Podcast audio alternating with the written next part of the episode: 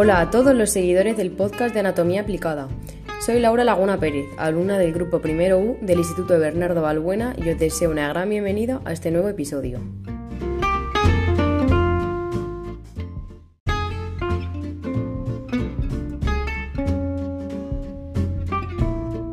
En este episodio vamos a hablar de una enfermedad que afecta a los pulmones, el asma. ¿Sabíais que la inobservancia del tratamiento adecuado puede llegar a la muerte? ¿Queréis conocer por qué si no se toman medidas urgentes las muertes por asma aumentarán en 10 años? ¿A qué esperas a seguir escuchando este podcast?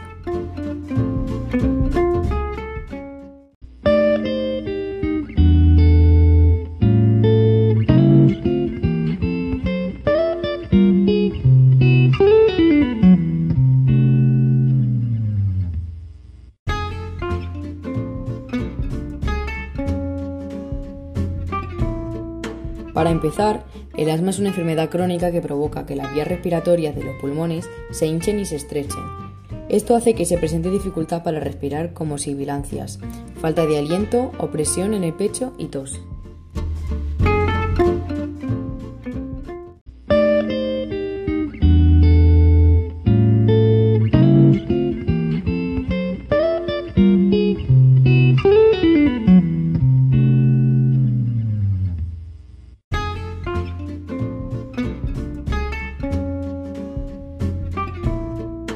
¿Cuáles son las causas?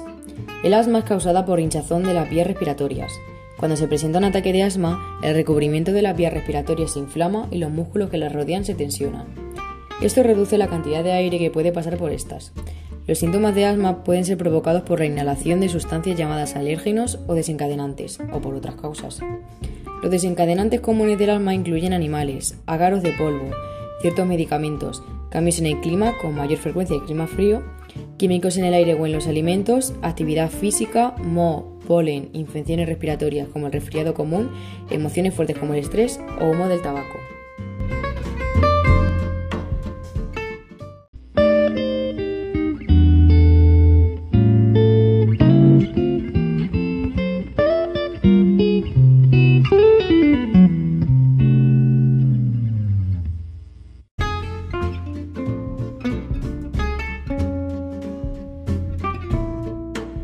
Quién está en riesgo de padecer asma? Yo te lo cuento. El asma afecta a personas de todas las edades, pero a menudo comienza en la niñez. Existen ciertos factores que pueden aumentar el riesgo de tener asma, como haberse expuesto al humo de segunda mano, estar expuesto a ciertas sustancias en el trabajo como irritantes químicos o polvos industriales, genética e historia familiar, tener otras enfermedades o infecciones como obesidad y alergias, o haber tenido varias infecciones respiratorias virales siendo niño.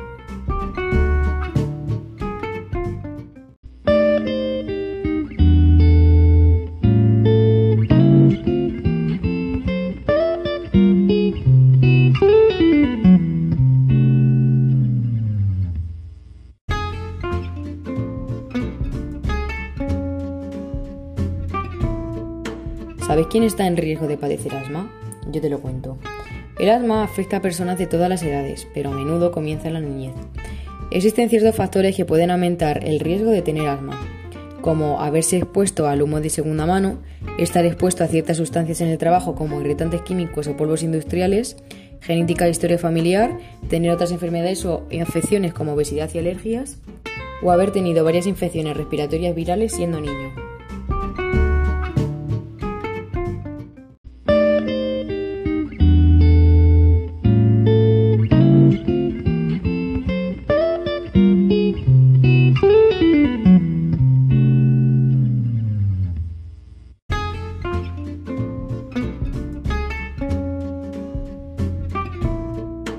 ¿Queréis acabar con la molestia de esta enfermedad si la poseéis? Tranquilos. Gracias a algunos medicamentos o estrategias la podréis pasar de la mejor forma posible, dentro de lo que cabe, claro. Algunas de ellas son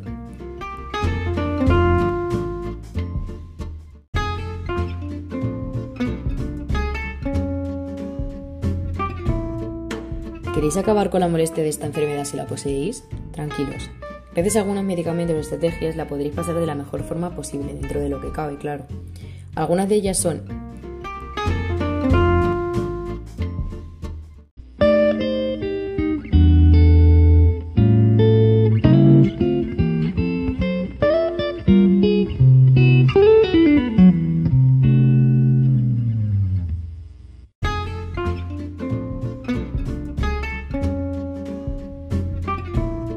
Estrategias para evitar desencadenantes.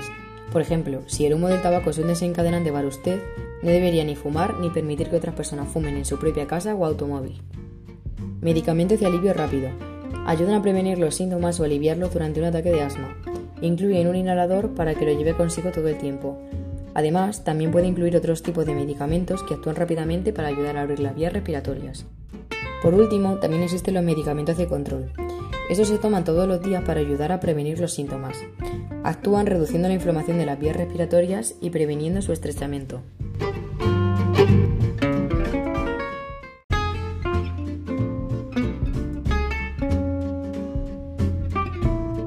Entonces, ¿es el asma mortal? Os preguntaréis. Sí que es cierto que tiene una baja tasa de mortalidad en comparación con otras enfermedades crónicas, pero aún así se producen al año 385.000 muertes, según datos de la Organización Mundial de la Salud de 2016.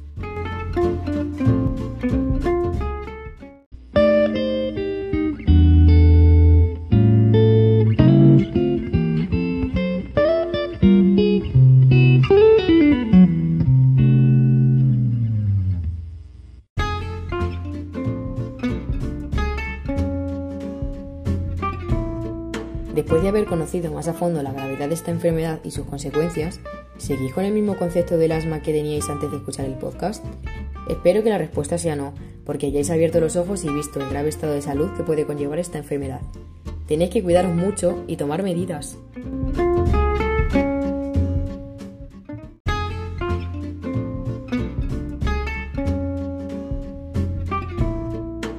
Espero que hayáis aprendido mucho de este capítulo de podcast y que os haya solucionado cualquier duda que tuvieseis. Nos vemos en el próximo capítulo, amantes de la anatomía.